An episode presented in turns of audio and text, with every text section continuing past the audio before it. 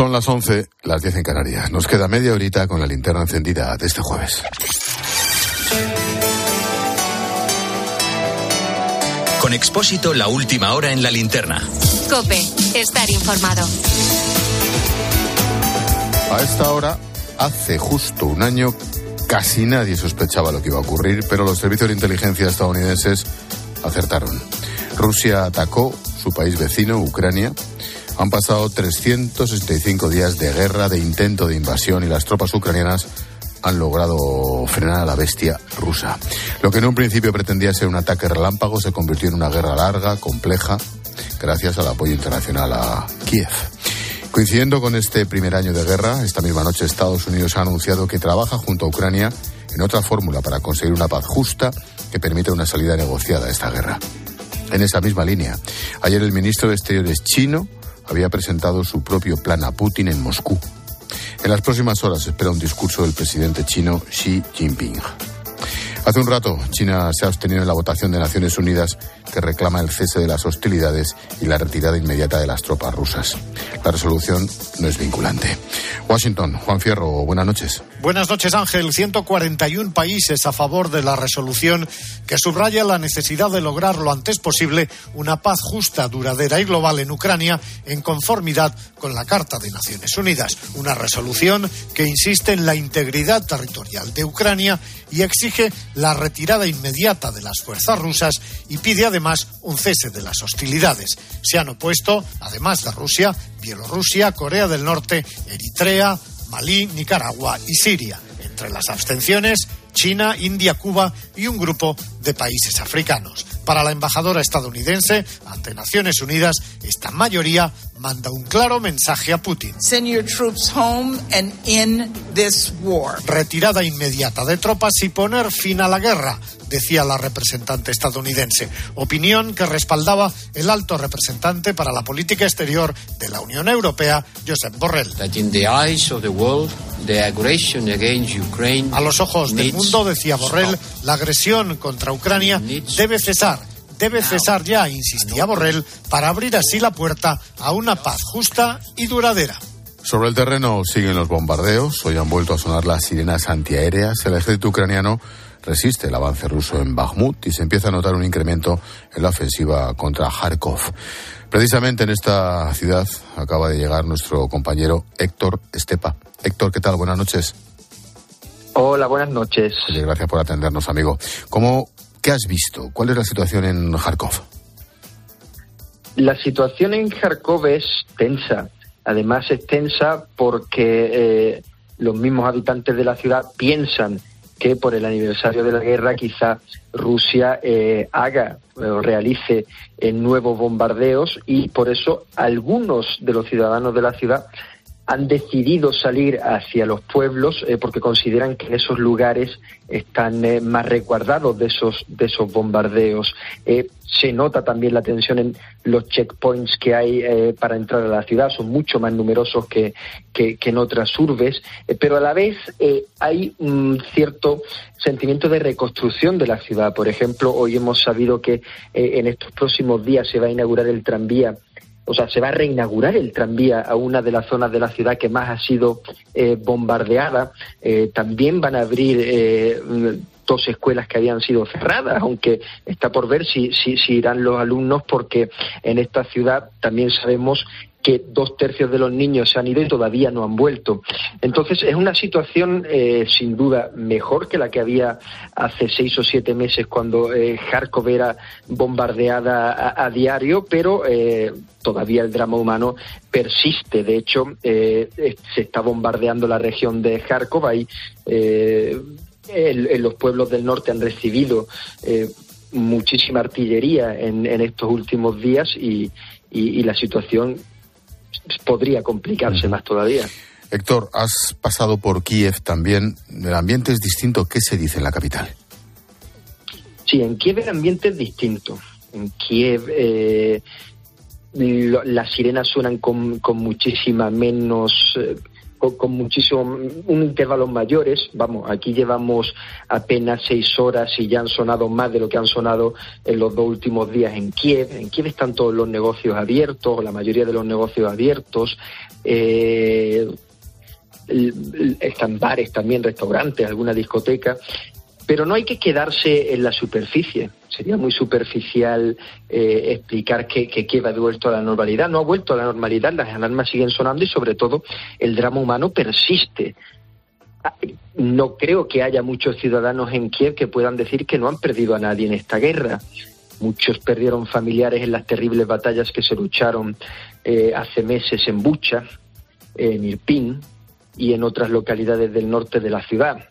Eh, hay personas, hemos hablado con muchas personas que tienen eh, problemas psicológicos, que tienen ataques de ansiedad, no solo ellos, sino sus hijos, porque eh, de Kiev no sé, no sé, muchos de, los menores permanecen allí. Hay otros que tienen ataques de ansiedad porque sus familiares están en el frente, en el Donbass y aquí en, en, la región de Kharkov luchando. y mucha gente que está dedicada, perdieron sus empleos porque cerraron las empresas, o están refugiados en Kiev porque cerraron las empresas aquí en el Donbass y, están también malviviendo por las calles o de prestado en casa de, otros familiares. Entonces no te puedes quedar en la superficialidad de que están los negocios abiertos para decir que hay una situación normal que no la hay. Héctor, en 30 segundos, ¿te atreves a vaticinar qué puede pasar en las próximas fechas? Eh, pues mm, es complicado saber lo que pasa en las próximas fechas, porque además, eh, bueno, eh, nos equivocamos la mayoría, ¿no? Al predecir que no iba a haber invasión. Sí, yo, el, eh, yo, el, primero y desde allí además. Por eso, pero, pero bueno, ahora lamentablemente eh, con cualquier experto en esta guerra que uno hable, eh, lamentablemente lo que dice todo el mundo, casi al 100%, es que la guerra va a durar meses, no hay ninguna voluntad de, de, negociar por parte de, de, pues ahora mismo de ninguna de las partes y, esto va para largo, lamentablemente. Héctor Estepa, desde Kharkov, en Ucrania. Gracias y suerte, Héctor. Cuídate. Gracias a vosotros.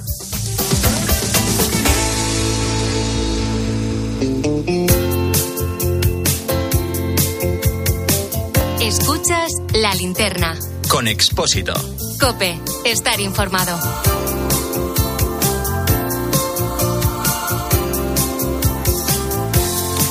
La historia de Nacho y su familia es peculiar. Posiblemente porque se atrevió a hacer una de esas cosas que se nos pasan por la cabeza a veces. Seguro que en alguna ocasión, pasando el día en un pueblo pequeño, has pensado eso de ¿y si me quedo a vivir aquí y no vuelvo a la ciudad? Bueno, pues Nacho lo pensó y se atrevió. Convenció a su mujer y para allá que se fueron. Así ponemos el lazo a la linterna junto a Pilar García Muñiz con nuestra historia bonita del día.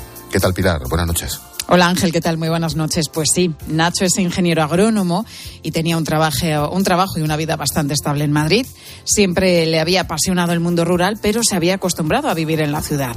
Se casó, las cosas le iban bien, pero pues un día se enamoró de un pueblecito muy pequeño, Valsalada, en la olla de Huesca. Así lo contaba en la noche de Cope. Es un pueblo de la olla de Huesca. Estamos muy cerquita de la localidad de Almudévar. Es un pueblo de 80 habitantes Llevamos viviendo aquí 10 años. Has escuchado bien. Nacho lleva viviendo allí desde, desde 2013. Ese fue el momento en el que se quedó prendado del pueblo con la tranquilidad que allí se goza. Compraron una casa, aunque al principio fue solo un paso intermedio. Se mudó allí con su mujer, pero vivía con un pie en el pueblo y otro en la gran ciudad. Seguía teletrabajando como ingeniero agrónomo, pero notaba que cada vez le costaba más. Ya llegó un momento en que no, no me sentía a gusto y, sobre todo eh, notaba un cambio importante de la vida que llevaba cotidiana en, en mi pueblo a cuando tenía que desplazarme por temas de trabajo era un choque bastante, bastante importante. Así que después de varios años entre el pueblo y la ciudad, apostó al 100% por el pueblo, por Valsalada.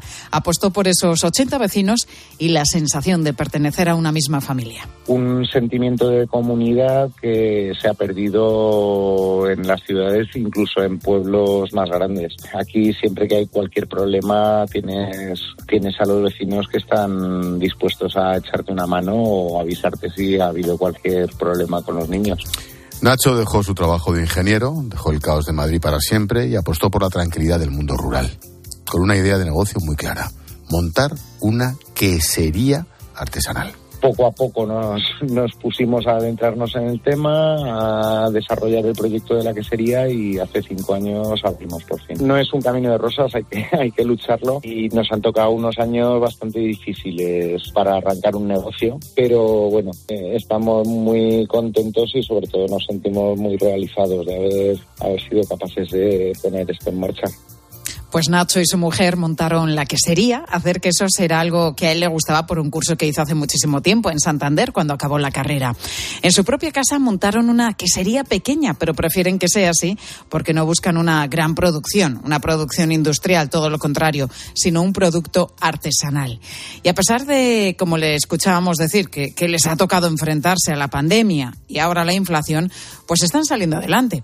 Parece que las cuentas empiezan a cuadrar y miran al futuro con optimismo mismo. Además, vivir allí, en Valsalada, pues es mucho más barato que obviamente hacerlo en Madrid. Depende del producto, pero vamos, eh, hay muchos productos como por ejemplo verduras de temporada que o bien se las compramos a vecinos incluso en muchos casos hacemos intercambio, hacemos trueques. Eh, los huevos se lo compramos a la vecina de enfrente que tiene unas cuantas gallinas, no tiene nada que ver el precio y desde luego lo que no tiene nada que ver es la calidad.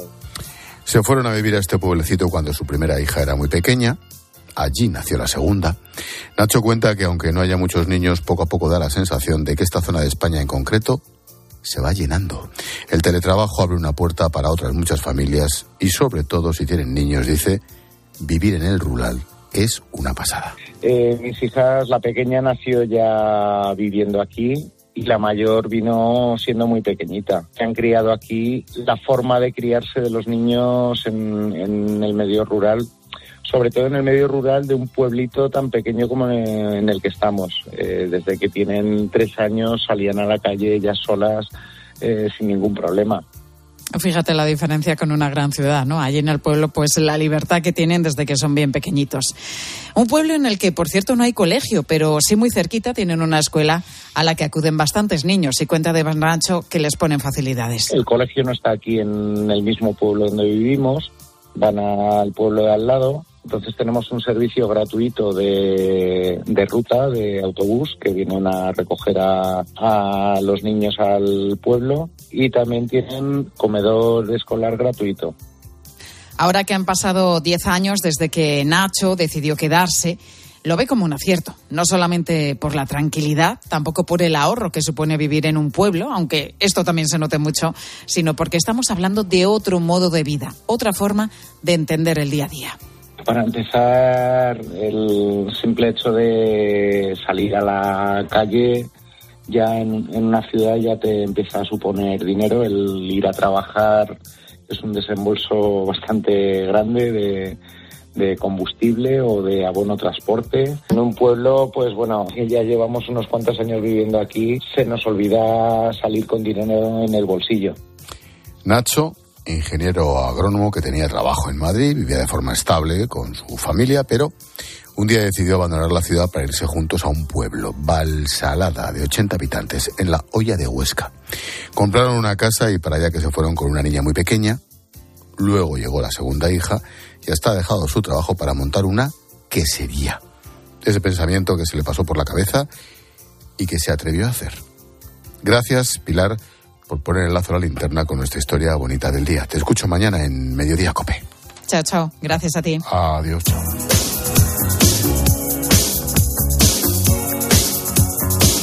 En la linterna la firma Juan Fernández Miranda. Hola Juan. ¿Qué pasa, Tron? Que los guardianes de la corrección política vayan afilando los cuchillos. Hoy voy a ser frívolo. ¿Cómo es posible que Mónica Bellucci se haya enamorado de Tim Burton? Sí, ya sé que el amor es ciego, pero que la modelo y actriz italiana haya sucumbido a los encantos del cineasta californiano es un alucine. No hay bola de cristal que pudiera prever que Mónica Bellucci, que tiene 58 y aparenta 15 menos, se enamoraría de Tim Burton, que tiene 64 y aparenta 15 más. Pero seamos optimistas. Es la noticia más esperanzadora para los feos desde la obligación de llevar mascarilla. Qué maravillosos tiempos de ocultación, de igualdad ante la mirada del otro. Así se seducía con la mente y no con la belleza. Porque todo el mundo sabe que con mascarilla los que triunfan son los feos de ojos azules. Enhorabuena, pues, a Tim Burton, el feo de moda. Y que Dios me perdone, pero no puedo evitar acordarme del día en que Marilyn Monroe le dijo a Albert Einstein, si tú y yo tuviéramos un hijo, sería el más guapo y el más listo del mundo. Y él la respondió, puede ser, pero hay las mismas probabilidades de que sea el más feo y el más tonto. Estoy de acuerdo contigo. Hay cosas incomprensibles estando tuyo aquí. Gracias, Juan. Expósito. La linterna. Cope. Estar informado. ¿Buscas diversión? ¿Algún truco que tengáis para recordar cosas? Yo mi agenda, que es una agenda que me acompaña todos los días del año y a todas partes, en donde tengo apuntado cada cosa. Que a las 10 de la mañana la tienes asegurada con Carlos Herrera en Herrera en Cope. ¿Guardas todas las agendas que vas? Sí, porque de esa manera tengo control en qué han variado los años con las cosas. Tampoco en tu caso es mucho. Y tú le podías haber hecho fotocopia a la de Sí. 1900. Escucha Herrera en Cope. De lunes a viernes de 6 a 1 del mediodía. Con Carlos Herrera. Buenas noches. En los tres sorteos del triplex de la 11 de hoy, los números premiados han sido... En el primer sorteo, 403. En el segundo, 671. Y en el tercero, 599. Mañana, como cada día, habrá un vendedor muy cerca de ti repartiendo ilusión. Y ya sabes, a todos los que jugáis a la 11, bien jugado. ¿Problemas con tu móvil? Irriparo es la cadena número uno en reparaciones express de móviles y tablets de todas las marcas. Cambio de pantalla, batería, protectores de pantalla premium, accesorios. Todo lo indispensable para tus dispositivos lo encontrarás en Irriparo. Si das un mal paso. Ibuprofeno. Enrolón, enrolón. Si haces un mal gesto. Ibuprofeno. Enrolón, enrolón. Ibustic alivia el dolor muscular y la inflamación leve, de forma sencilla y fácil de aplicar. Tortícolis, lumbalgias, contracturas, con Ibustic el ibuprofeno. Enrolón, enrolón. De Farmasierra Laboratorios. Y para mayores de 12 años. Lea las instrucciones de este medicamento y consulte al farmacéutico. Como cada día te resumimos a través de los sonidos de Cope, las noticias y las voces que han marcado la jornada. Y para ello, Israel Remuñán. ¿Qué pasa, Expósito? ¿Cómo estás? Bien, ¿y tú? Bien, pues aquí andamos, trabajando contigo, contento. Quiero empezar con un recuerdo. vale. Quiero empezar con un recuerdo de Carlos Herrera esta mañana, y es el que le hacía a Merichel Batet, presidenta del Congreso, sobre la ley de banderas. Todo por la imagen que nos dejó la diputada de Junts per Cat ayer, retirando la bandera española durante su intervención. Porque esta individua cobra un sustancioso sueldo que le paga el Estado español por formar parte del Congreso de los Diputados y tiene la obligación de respetar las normas. Y Merichel Batet tiene la obligación de defender la dignidad de la Cámara y velar por el cumplimiento de la ley. Oiga, el artículo tercero de la ley de banderas dice, bandera de España deberá ondear en el exterior y ocupar el lugar preferente en el interior de todos los edificios y establecimientos de la Administración central, autonómica, provincial, insular o municipal del Estado.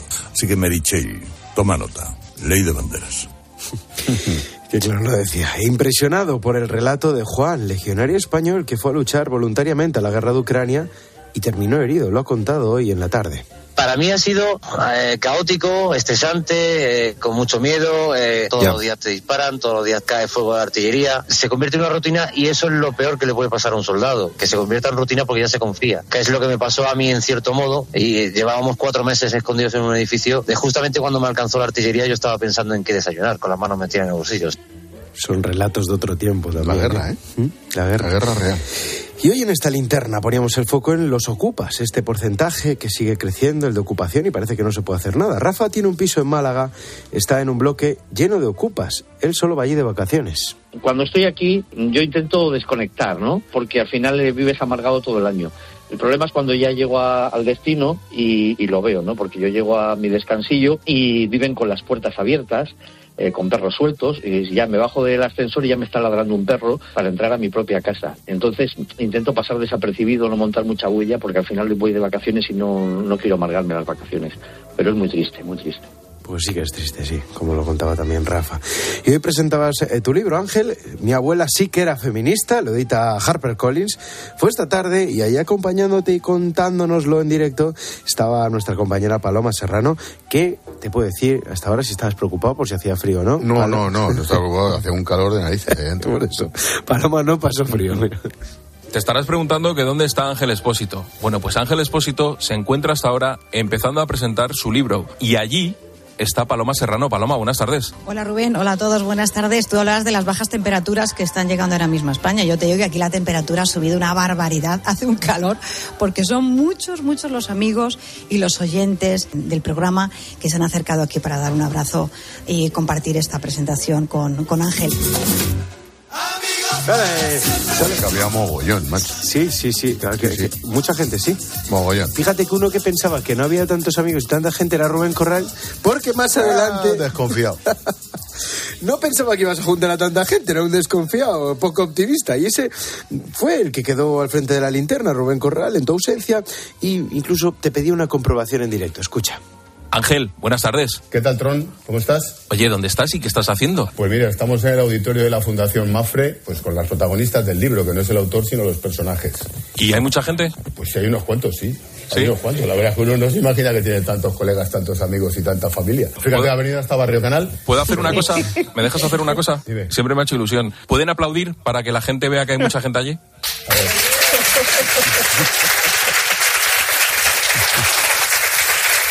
gente, sí. Sí, hay gente, sí, dice. Era Barrio Canal todo esto, ¿eh? Ver, por supuesto, el primero que se oído Va, va, va, Sí, sí, dejándose sí. las manos, sí. Oye, ¿te has emocionado eh, recordando las historias? Es que han subido ellas a presentarse a sí mismas. Entonces, con María Jesús y con Antonia, las misioneras en Kiev, es imposible no emocionarse. Con Conchita Martín, con Pilar, el pato amarillo, que les falta leche, por cierto, para repartir. Y ya hemos conseguido un par de camiones, Ah. gracias a Mafre, por cierto.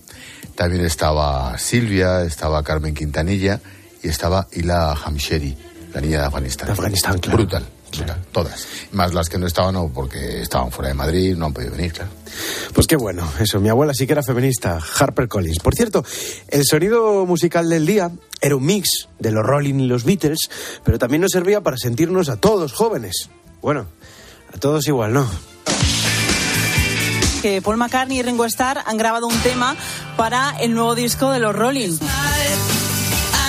Primero los Stone, ahora los Beatles. La grabación se produjo hace unas semanas en Los Ángeles. Se conocen los miembros del grupo desde hace 60 años, pero hasta ahora no se había producido ninguna colaboración. ¿Eres consciente de que cuando estos señores se conocieron, no hay nadie en el edificio de Cope Madrid que hubiera nacido? Pero eso es muy bueno para nosotros. Este edificio está lleno de personas. Nadie nació cuando estos señores se conocieron. He visto luz y he entrado. Hombre, me vas a decir que no había nadie. Hombre, si hace, Si 60, estaba yo, si hace 60 años no había nacido. Que sí, hombre, que sí, pero eh, ¿para qué me sigues? Es la broma, hombre. Que yo Ah, me está aquí desde el inicio de los tiempos. No, ya, pero no cuela. Oye. Una broma sin gracia. Vaya, hombre, ¿pero ¿cómo me cortas así el rollo?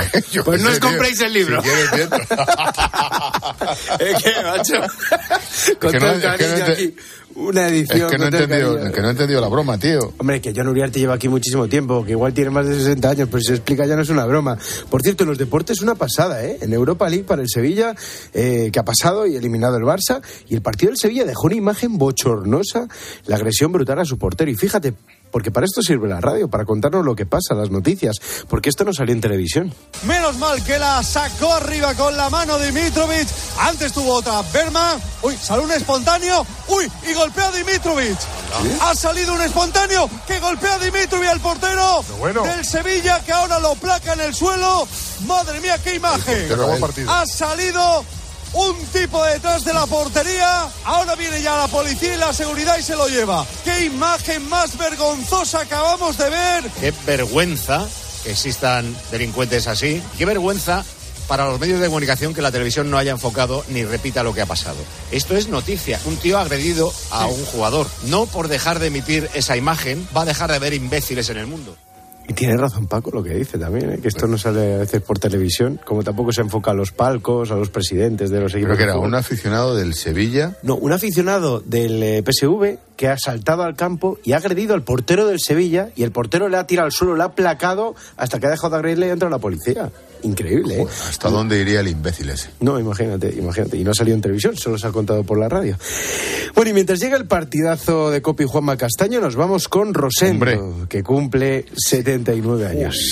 Ese sí que estaba cuando los vi en los rally, ¿eh? Cuando lo vi Taylor Rolling ya estaba tocando la guitarra. tío, Sí, claro, sí, cantando. sí, hombre, claro.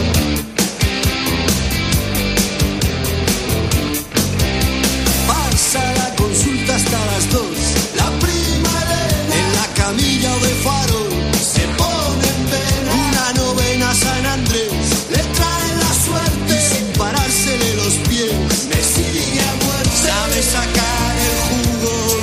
estoy, estoy flipando con la historia esa que no me había enterado, claro, he estado fuera toda tarde. De pero- lo del portero, ¿no? Sí, sí, sí, sí, sí. ¿Y le ha pegado bien el, tío, el, el- el aficionado al portero? Él ha agredido por la espalda, pero bueno, no, yo creo que no ha ido nada más. Luego él le ha- es que, claro, el portero Dimitrovic mide no sé cuánto mide y la baja al suelo, vamos, rapidísimamente.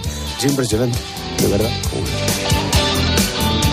¿Cómo están las cabezas, macho? Dice que ha pasado la inspección. La prima Elena se mantiene con un pie sobre la sube el precio del caché. Es consecuente y se perfuma el camisón.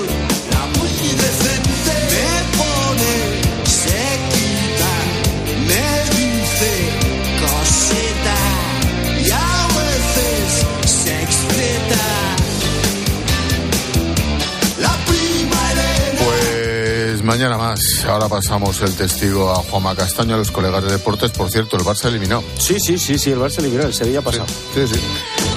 Gracias, Sierra. A ti. Chao.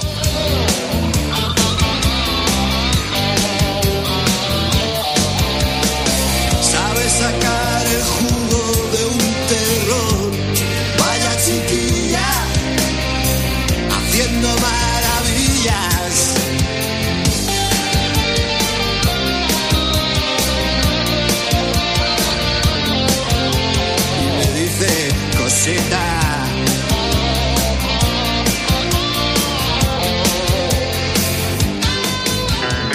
Expósito. La linterna. Escuchas Cope. Y recuerda, la mejor experiencia y el mejor sonido solo los encuentras en cope.es y en la aplicación móvil. Descárgatela. Con Ocasión Plus. Hasta 6.000 euros de descuento en 7.000 coches. Y ahora con la mejor financiación del mercado. Al 6,90%. Somos imbatibles. Ocasión Plus. Ahora más cerca que nunca. Más de 60 centros a nivel nacional. Localiza tu centro más cercano en ocasiónplus.com. Abierto sábado y domingo. Profesionales de la construcción y la reforma. Siempre os hemos admirado. Porque hacéis sencillo lo más difícil. No necesitáis traje y corbata para ser el motor de la economía. Y llamáis a cada cosa por su nombre. En Bricomar nos pasa lo mismo. Y si nos dedicamos a materiales de obra, es normal que ahora nos llamemos Obramat. Profesionales de la construcción y la reforma. Obramat. ¿Y tú? ¿Por qué necesitas fluchos? Porque es tiempo de pensar en lo que te gusta, en la moda que te hace sentir vivo, chic, casual, sport. Nueva colección de otoño-invierno de Fluchos. La nueva moda que viene y la tecnología más avanzada en comodidad unidas en tus zapatos. ¿Y tú por qué necesitas fluchos? Fluchos. Comodidad absoluta. ¿Sabías que la buena digestión no se nota? Claro, pero en la vida real hay prisas, comidas en cinco minutos, cenas a las tantas y tu digestión lo nota, ¿verdad? Activia es realmente una ayuda para tus digestiones, con frutas, fibras y sus exclusivos probióticos naturales. Mmm, realmente buenísimo. Activia realmente funciona. Descubre un nuevo mundo. Todos los días en tu kiosco Primer Plano, la nueva sección del mundo con contenidos de impacto sobre lo más relevante de la actualidad. Además, un nuevo diseño, una web más dinámica con noticias personalizadas para ti y un mayor despliegue audiovisual. Descubre un nuevo mundo. El mundo, la verdad por incómoda que sea. Un anuncio de línea directa con el micrófono averiado suena así y uno con el micrófono sustituido suena así. Con el seguro de coche de línea directa tienes coche de sustitución también en caso de avería.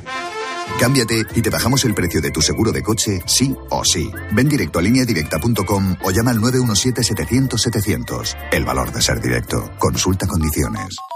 Solo Carlos Herrera pone su mirada en aquello que tienes que conocer. El presidente de la Comisión Central de Deontología del Colegio de Médicos de España, que es eh, José María Domínguez Roldán, eh, ha escuchado muchos testimonios sobre las graves consecuencias de la ley trans en menores y jóvenes, ¿no? Daños difíciles de reparar. Se le ha quitado la voz a los doctores. Efectivamente, pensamos que en, en todas estas situaciones debe primar el mejor interés del menor. Implica que tenga no solamente la madurez, sino la asesoría suficiente. Para comenzar el día bien informado, despierta con Carlos Herrera. Desde las 6 de la mañana todo pasa en Herrera en Cope.